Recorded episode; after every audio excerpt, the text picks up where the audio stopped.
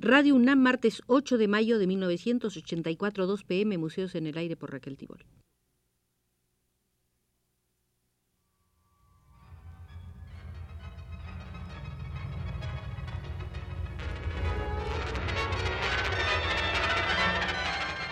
Museos en el Aire.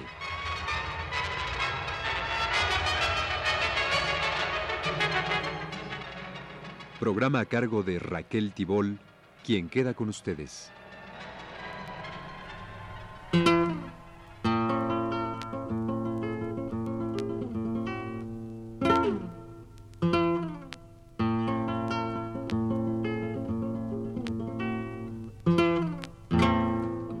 Emprendemos hoy la tercera visita al Museo de la Música Argentina para revisar la situación de esa rama del arte durante los años de la dictadura militar.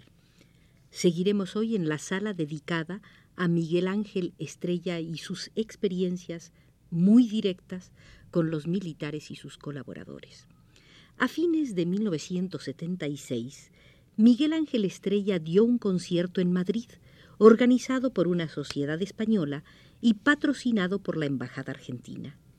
Nadie de la Embajada fue al concierto, pues un coronel en actividad lo había acusado de ser un activo subversivo que había participado en acciones armadas. Por supuesto, mucha gente se movió y todos sabían que eso no era cierto, pero el temor y el espanto que vivía la familia argentina cayó muchas voces. Se sabía que bastaba inventarle a alguien una acusación cualquiera de ese tipo para desaparecer.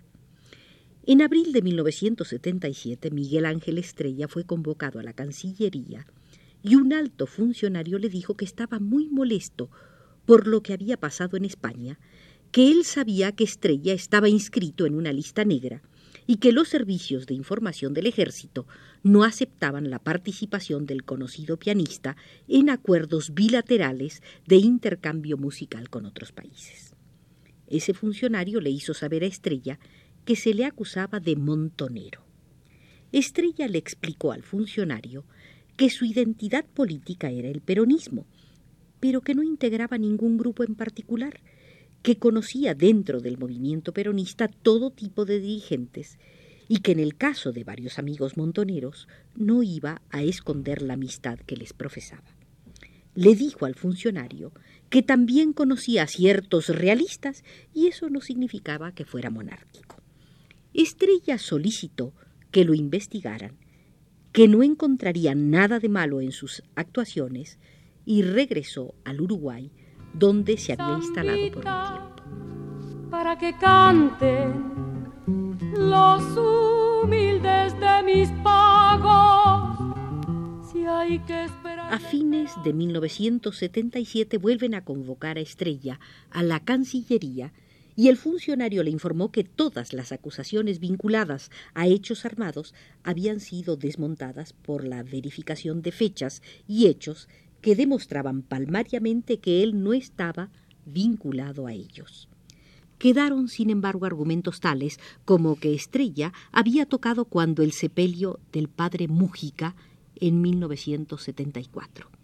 El padre Mújica era un hombre que amaba a su pueblo y por eso fue asesinado, lo cual había sido publicado en todos los diarios de la época. Otro argumento era que Estrella había tocado en homenaje a Salvador Allende, lo cual también era verdad, por cuanto ese 11 de septiembre de 1973 Estrella estaba muy impresionado por lo que pasaba en Chile y al fin de un concierto que daba en un convento de la provincia de Buenos Aires, dijo que tocaría la marcha fúnebre por un presidente elegido por su pueblo y que había sido asesinado. Otro argumento en contra de Estrella, que en tres programas de la televisión argentina sus palabras sobre la difusión musical en Tucumán o la tentativa de inserción de algunos artistas en las capas más populares habían sido consideradas como conceptos marxistas. Esos delitos, que se demostraron dictados por celos profesionales, eran los que motivaban su inclusión en las listas negras y lo dejaban sin trabajo.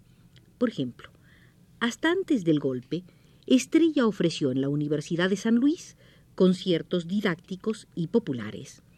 Después del golpe, fue citado por el oficial a cargo de la universidad, el cual le informó que los conciertos no podrían realizarse más.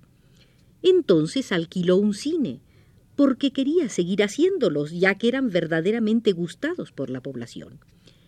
El oficial lo citó nuevamente y le dijo que aunque él no estaba muy de acuerdo, la superioridad había ordenado que los conciertos se harían en la casa de gobierno o no se harían. Otro ejemplo.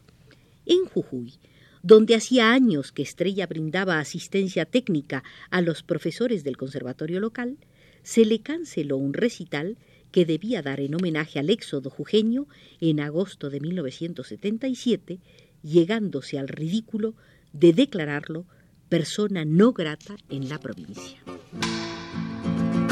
Los machetes se van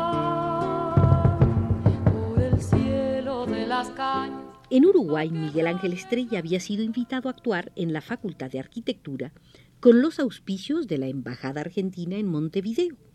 Estrella pidió que el concierto se hiciera en homenaje al libertador San Martín. Estuvieron de acuerdo. Fue anunciado por todas partes y pocas horas antes la universidad decidió anularlo por órdenes de la superioridad. Estrella pidió explicaciones a la embajada, incluso que hicieran una investigación. Jamás obtuvo respuesta. Por supuesto, en Uruguay también tuvo Estrella problemas para trabajar oficialmente. Así, una serie de conciertos que debía dar en el Teatro del Servicio Oficial de Radiodifusión Eléctrica, el Sucre, fue anulada. Estrella logró después de muchas gestiones ver al director de la radio quien le dio a entender que él no podía hacer nada. Después supo que era una orden del Estado Mayor de las Fuerzas Armadas Uruguayas la que le prohibía actuar en radios y salas de conciertos dependientes del Estado. El 15 de diciembre de 1977, cuando ya la Cancillería argentina le había indicado que no había más problemas con él y que él estaba preparando su viaje a México y Canadá y que tenía los boletos oficiales dados por la Embajada Argentina para regresar a Buenos Aires y llevar su piano, fue secuestrado por el ejército uruguayo. Torturas, malos tratos, aislamiento, condiciones increíbles de encierro, parodia de juicio a que fue sometido. Amargo pan de todos los días para muchos uruguayos y argentinos. Pero algo que le decía uno de sus torturadores demuestra bien por qué lo detuvieron y por qué odiaban a Miguel Ángel Estrella.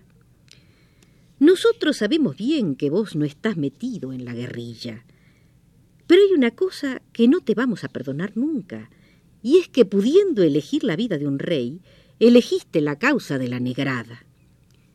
En el río de la Plata el término negros no designa hombres de color, sino a todos los trabajadores y campesinos de las clases más bajas, generalmente de origen indígena o rasgos aborígenes. No te perdonamos tu pertenencia a la Federación Indígena, ni tus viajes por Paraguay, Chile, Bolivia y otros países, tocando para los negros y conectándote con organizaciones sindicales. No te matamos porque aquí no somos asesinos como en Argentina pero te destruiremos prolijamente con métodos que nosotros conocemos bien, día a día, en años de cárcel. De aquí vas a salir hecho una piltrafa. No servirás ni como hombre, ni como padre de familia, ni como artista, ni como militante.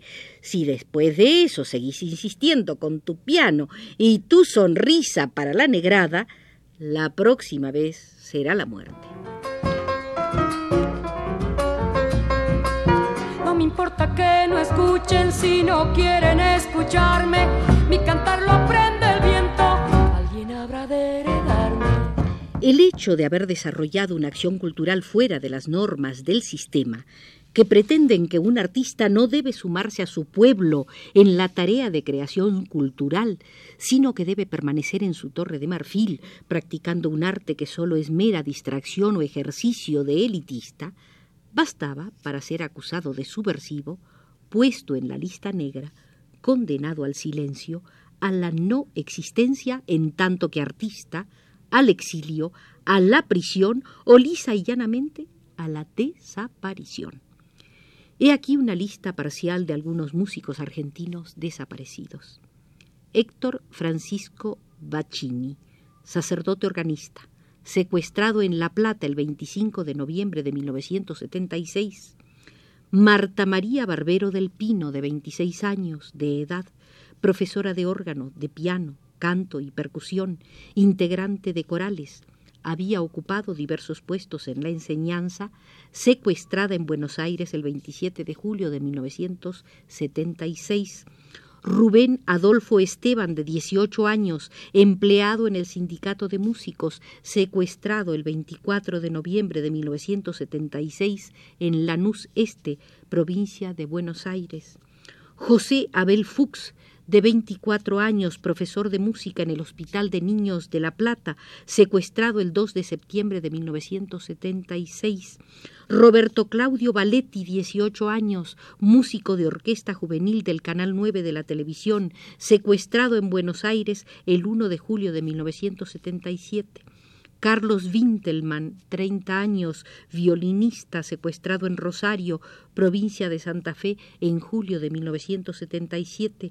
Daniel Rodolfo Bidón Chanal, cantor folclórico secuestrado el 21 de mayo de 1978. Adriana Bonoldi de Carrera, profesora de música, secuestrada el 1 de diciembre de 1976.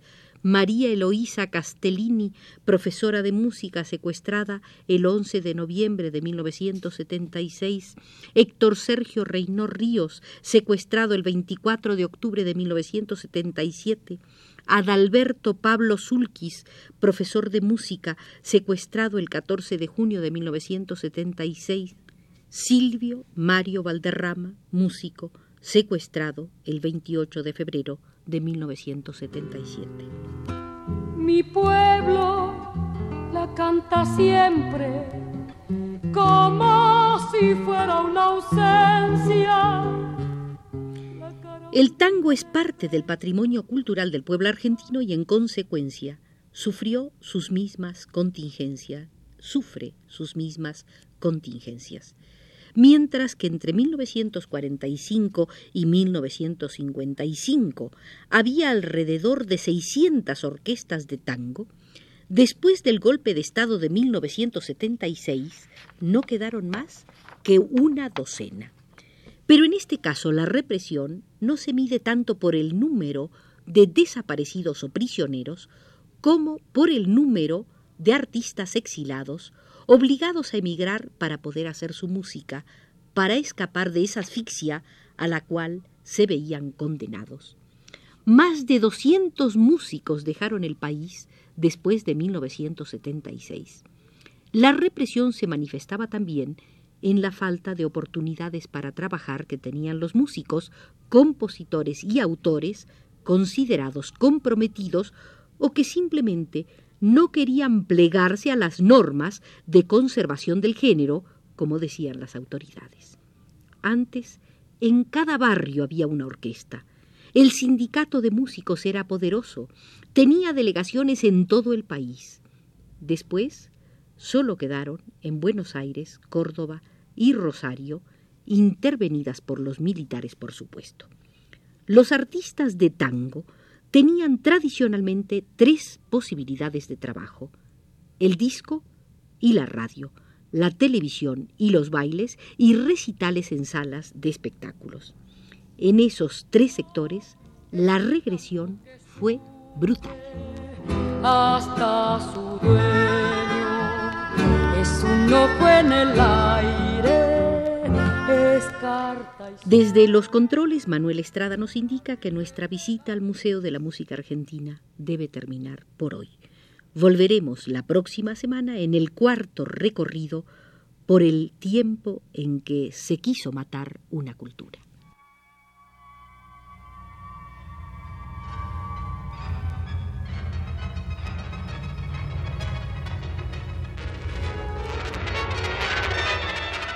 Este fue Museos en el aire.